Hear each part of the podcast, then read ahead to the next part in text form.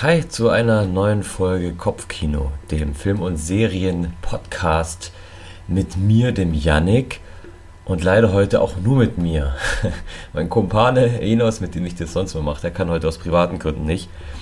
Und äh, wir dachten uns, bevor das jetzt ausfällt irgendwie und ihr zwei Wochen ohne Podcast von uns Kopfkino-Jungs auskommen müsst, äh, dann machen wir doch mal wieder eine Kopfkino-Solo-Folge. Das gab es ja bisher einmal, glaube ich, bisher. Die hat, die hat Enos gemacht ähm, zu Luca, dem Disney-Pixar-Film. Das hat eigentlich ganz gut funktioniert und heute versuche ich das jetzt mal. Und am Ende dürft ihr entscheiden, könnt ihr für euch entscheiden, ihr müsst uns auch nicht schreiben, ähm, wer der Bessere ist, Enos oder ich. Ähm, ich bin ja für Enos. Aber ja, heute versuche versuch ich es mal. Und ich dachte mir, was kann ich euch erzählen? Weil so, so viel neue Filme im Kino oder neue Serien gibt es nicht, über die ich reden will, die mich jetzt irgendwie mega ähm, angesprochen haben. Aber ich habe dafür, ist mir nämlich aufgefallen, echt viele gute Filme ähm, zu Hause gesehen. Also ganz klassisch Streaming. Und da dachte ich mir, komm, ich mache heute so eine, ja, eine Top 3 der, der Filme, die ich in letzter Zeit gesehen habe, die es, glaube ich, auch aktuell auch noch zum Streamen gibt äh, bei den diversen Streaming-Anbietern. Ähm, und darüber will ich heute in einer kurzen, also, ähm, kurzen Folge mit euch drüber reden. Äh, über eine Sache kann ich schon mal ein bisschen anteasern, die auch bald kommen wird. Ähm, Enos und ich schauen, also bei Enos weiß ich es ehrlich gesagt gar nicht mehr, aber ich schaue auch relativ viel The Office in letzter Zeit. Äh, Gab es ein paar Sonntage, wo ich wirklich, weiß ich nicht, wie viele Folgen, also glaube ich sogar eine Staffel in, ja, als eine Staffel, ich weiß es nicht mehr. Es war auf jeden Fall was viel. Das wird aber noch kommen, weil wir wollen das erstmal komplett fertig schauen, The Office. Gibt es ja neun Staffeln, ich bin glaube ich bei der sechsten ähm, und dann wollen wir mal darüber reden und auch mal ein bisschen einen Vergleich ziehen zu Stromberg irgendwie. Also das ist ja so der sehr naheliegendste Vergleich. Es ist wirklich abgekupfert. Was ist besser? Was mögen wir mehr? Das kommt aber noch. Deswegen, da wird es eine Spezialfolge geben. Können wir nur mal schon mal sagen, das wird passieren. Heute aber nicht, denn heute geht es um drei Filme, die ich gesehen habe.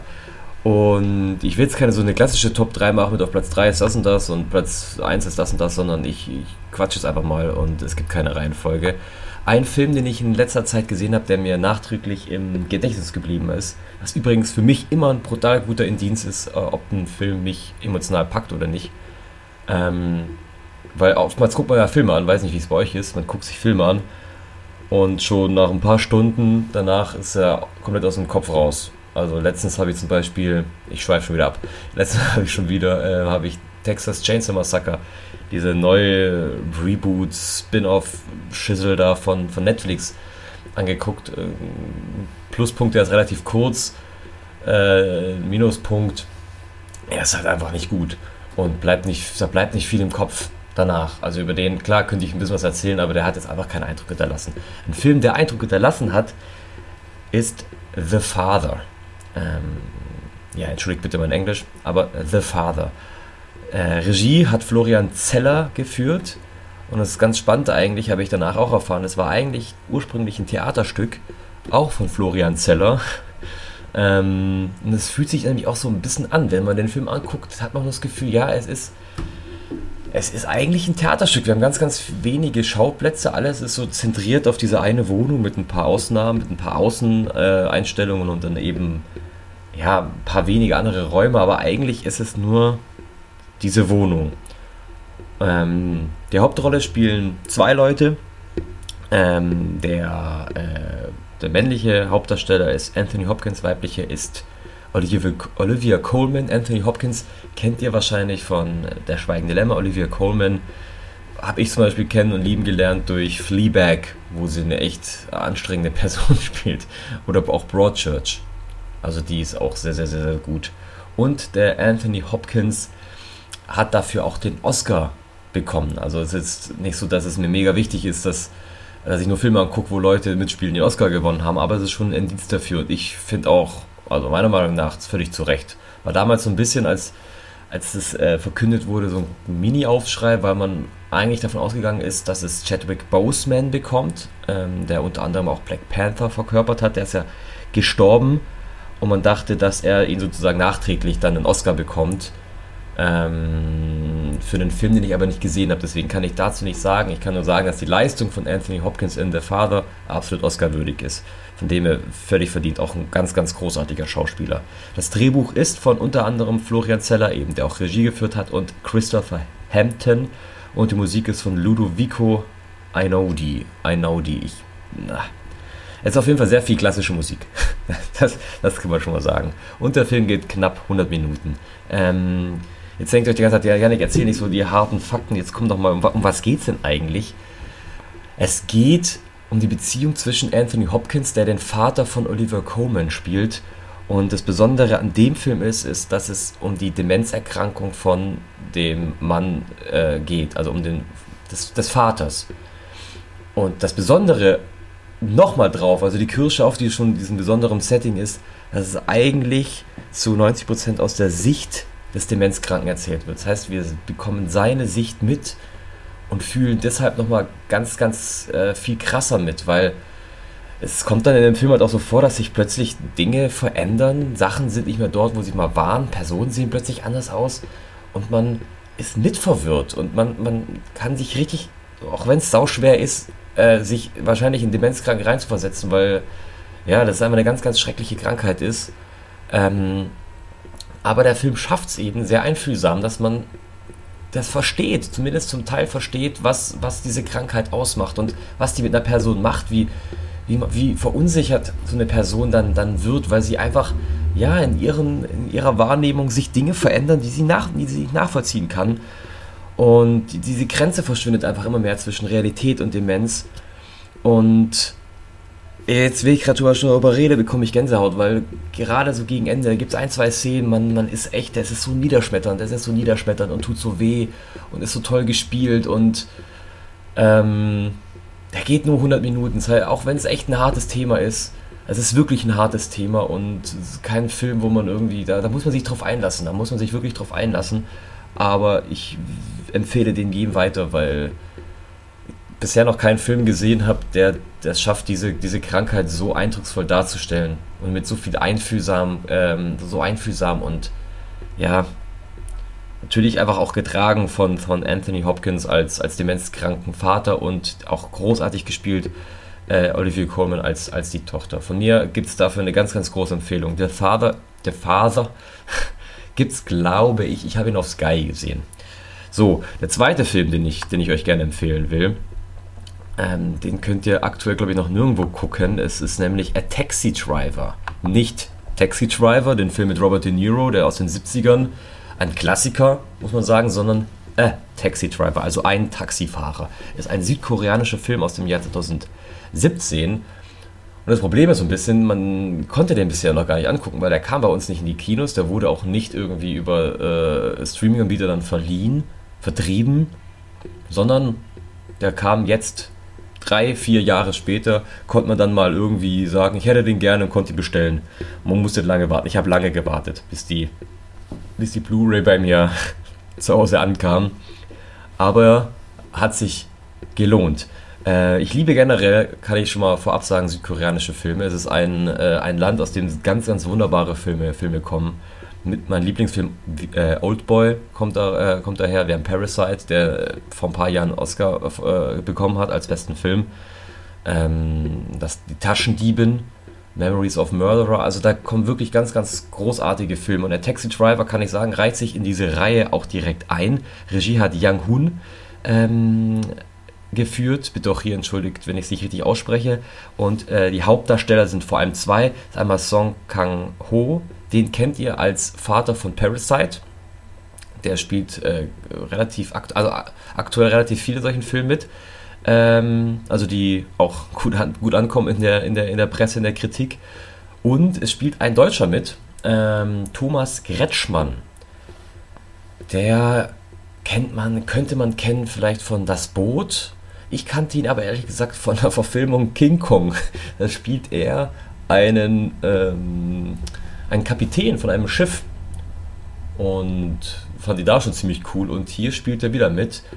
Ähm, das Ganze beruht auf wahren Begebenheiten. Das mag ich generell immer, wenn das kommt. Man muss, finde ich, immer nur ein bisschen aufpassen, ja, wird aber, aber so mit irgendwie mit geworben und es stimmt halt einfach schlussendlich nicht. Man sollte, finde ich, bei solchen Filmen auch nie davon ausgehen, dass wirklich alles zu 100% so passiert ist, sondern äh, ich mache es mal ganz gerne. Ich lese halt danach tausend Artikel und, und, und guck, was passt da.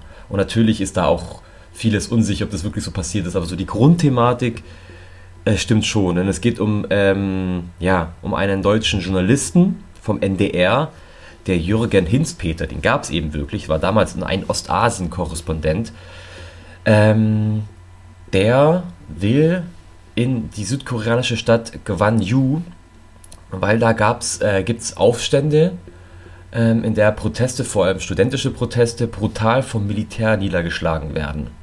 Und das ist wirklich so passiert. Also es gab 1980 in Südkorea einen Militärputsch, daraufhin wurde das Kriegsrecht ausgerufen und viele haben eben da, dagegen protestiert. Und diese Stadt wurde komplett abgeriegelt und man hat davon nichts mehr mitbekommen.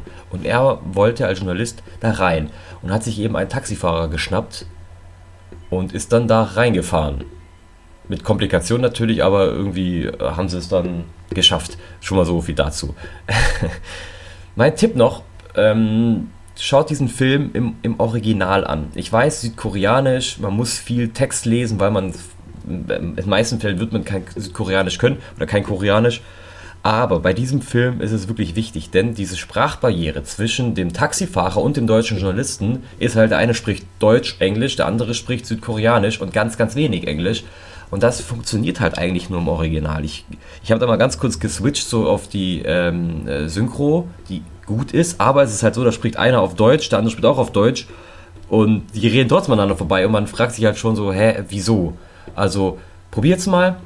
Ich finde, man kommt da mal relativ schnell gut, äh, gut rein äh, mit diesem Lesen und alles. Aber im, Prinzip, wenn man mal da, sich da mal eine Chance, dem Ganzen eine Chance gibt, es, es lohnt sich auf jeden Fall. Was mir besonders gut an dem Film gefallen hat, ähm, ist es, weil es schon wieder so eine Art Genre-Mix ist. Es fängt total lustig an, irgendwie, auch diese, diese, ja, das Aufeinanderprallen von diesen zwei Welten und diesen zwei Charakteren, die sich irgendwie nicht so richtig mögen ähm, und dann auch ein bisschen, ja, ein bisschen Piesacken, ist saulustig. Es hat eine super gute Musik, ähm, die aber sich auch dann wandelt über die Zeit und gegen Ende wird es einfach ein Drama und wird echt dramatisch und brutal. Und ja, das ist einfach eine echt coole, coole Geschichte, super schön gefilmt. Ähm, muss sagen, an manchen Stellen echt ein bisschen over the top, aber dann wird dann schon echt viel Zeitlupe gezeigt von so studentischen Protesten, die dann niedergeküppelt werden, wo es dann, ja, Blut spritzt und äh, wo ich dann dachte, das passt irgendwie nicht ganz zu dem Ton. Es ist irgendwie so eins, eins drüber und auch, auch die Connection zwischen den beiden Hauptdarstellern, die habe ich nicht zu 100% abgekauft. Vor allem, weil man am Ende sieht man eine Originalaufnahme, ganz am Ende des Films, ähm, die einen richtig, richtig traurig zurücklässt und die dann auch so ein bisschen andeutet, was die beiden eigentlich für eine Beziehung hatten. Und diese Beziehung, die diese Originalaufnahme irgendwie ja andeutet, die hat man, finde ich, nicht zu 100% greifen können im Film. Nichtsdestotrotz ähm, eine absolute Empfehlung auch von mir. Wie gesagt, aktuell den gibt es, glaube ich, noch nirgendwo anzu, anzugucken. Aber wenn der euch irgendwann über den Weg läuft, schaut da mal rein und generell den Tipp, schaut mehr südkoreanische Filme man, man braucht ein bisschen Reinzug, um reinzukommen, als, sagen wir, aus westlicher Sicht manchmal so gefühlt Overacting ist. Ähm, schaut zum Beispiel mal Parasite, ich finde, das ist ein guter Film, um reinzukommen bei südkoreanischen Filmen. Ähm, auch da gerne im Original oder auch Oldboy. Den habe ich aber in der Synchro gesehen, mit meinem Lieblingsfilm. Kann man auch gut anschauen, ist cool synchronisiert und äh, ja, sehr, sehr, sehr, sehr, sehr gut. So, und der letzte Film, und dann bin ich auch schon fertig ähm, und ihr seid entlassen, ist Mandy. Den gibt es, glaube ich, aktuell auf Amazon Prime. Ich hatte den aber auch auf Blu-ray. Ähm, vor allem, weil ich das Cover so geil mag, äh, so, so, gerne mag. Ich bin generell so ein Typ, wenn ich mir eine Blu-ray hole oder eine DVD oder Steelbook, whatever, muss eigentlich, das hat zwei Gründe. Entweder ich mag den Film total gerne, so wie mein Lieblingsfilm, und ich schaue den einfach sehr, sehr gerne an, auch mit Behind the Scenes Material. Oder es muss ein gutes Cover sein. Und das ist es. Sehr schön rot. Und der, der Film ist auch eine Art Fiebertraum. Es ist ein Film von 2018 von Panos Kosmatos. Es ist erst sein zweiter Film und würde ich mal in das Genre Horror slash Fantasy packen. Also er ist nichts für schwache Nerven. Also er ist schon brutal, sehr explizit, hat eine ganz, ganz bestimmte Stimmung. Ähm, die Vibes sind schon echt schon ein bisschen anders, als man es sonst vielleicht kennt. Ich finde aber, der hätte tatsächlich sogar noch einen Tick brutaler sein können. Also ich finde, der hat noch seine Brutalität hätte noch ein bisschen mehr zelebrieren können. Wenn ihr versteht, was ich meine. Es ist ein bisschen, bisschen schwierig zu erklären. Der Hauptdarsteller auf jeden Fall davon ist Nicolas Cage, ist ja auch so, äh, macht man richtig gute Filme, macht dann aber zwei, vier, fünf äh, schlechte Filme. Ich mag den Kerl äh, irgendwie und in dem Film, finde ich, hat das total gut funktioniert. Also da hat er, ja, äh, der hat den Holzfäller, also es geht um den Holzfäller Red Miller, hat er sehr gut verkörpert. Der ähm, lebt mit seiner Freundin nämlich zusammen in einem, in einem Wald. Also schon sehr eher zurückgezogen und ja, es ist manchmal, es wirkt so ein bisschen wie, wie, so ein, wie so ein bisschen seltsames Paar, die sich aber lieben. Ähm, und dann passiert halt etwas, das kann ich jetzt auch spoilern, das ist jetzt, äh, muss man schon sagen, das ist so die Prämisse. Es passiert was mit seiner Freundin. Ähm, er geht auf einen Rachefeldzug, der es in sich hat. und ja, der Film, also hat mir persönlich, hat mich total reingezogen. Der hat mich von der ersten Sekunde reingezogen, weil dann der Intro-Song ist von King Crimson. Kannte ich auch noch nicht, aber mit dem Lied Starless. Und es hat schon so eine, es hat schon so, oder etabliert so eine Stimmung, legt so, so, ein, so einen Teppich aus und auf diesem Teppich funktioniert der Film halt einfach ex, extrem gut. Er hat ein saugeiles Color Grading, alles so richtig schön in Rot gehalten. Dadurch wirkt es halt auch, auch wie, so ein, wie so ein Fiebertraum und wie so ein Sog, der einen reinzieht. Und der Film geht zwei Stunden und man ist echt wie so einer anderen, man ist wie so einer anderen Welt. Weil es halt auch so ein geiles, geiler Mix ist. Dann hast du so eine Biker-Gang, die so ganz mystisch ist und ganz weird und auch ganz komisch redet. Dann hast du so eine esoterische Sekte, die auch echt komische Vibes hat. Und du hast halt diesen Holzfäller, der einfach seine Wut nicht mehr zügeln kann und dermaßen auf die Leute zugeht. Ähm, ja, also mir hat der echt Spaß gemacht, weil er halt direkt loslegt, der macht nicht lange rum. Du hast durch, also du hast auch einen geilen Score. Als neben dem Anfangslied hast du noch einen Score von Johann Johansson. Leider sein letzter auch, also es war seine letzte Arbeit, der ist danach ähm, gestorben. Also Johann Johansson, Johann Johansson äh, ein, ein Komponist aus Island, die eh schon sehr, sehr gute Leute hervorgebracht haben. Kennt man vielleicht von Arrival oder Entdeckung der Unendlichkeit und eben von Mandy. Auch so was ganz ganz eigenen Vibe, die, dieser, dieser äh, Soundtrack. Ähm, und ja, ist auch so ein Film, wahrscheinlich wie alle drei, auf den man sich einstellen muss, auf den man sich einlassen muss. Weiß jetzt nicht, ob ich den empfehlen würde, in einer größeren Gruppe anzugucken, weil, ja, der, wie gesagt, der hat so eine Sogwirkung. Ich glaube, wenn man sich den nicht drauf einlässt und er sich darüber lustig macht, dann funktioniert der Film auch nicht. Also, der muss schon an einem richtigen Tag, in der richtigen Stimmung, schön, wenn es draußen dunkel ist und man Bock hat irgendwie auf so einen etwas mystischen, brutalen Horrorstreifen, äh, wenn man Bock hat, dann, dann muss der eingelegt werden oder angemacht werden, wo auch immer. Deswegen, ich kann schon verstehen, wenn man damit nichts anfangen kann. Deswegen versuche ich es hier mal so ein bisschen einzuordnen, für wen das was sein könnte oder wann vor allem, weil er eigentlich auch keine richtige Handlung hat, alles minimalistisch, aber mich hat er, bei mir hat es funktioniert. Bei mir hat es funktioniert und äh, ich hatte nämlich an, an einem Freitag habe ich A Taxi Driver angeguckt und am Samstag Mandy und ich habe über beide Filme noch sehr lange drüber nachgedacht.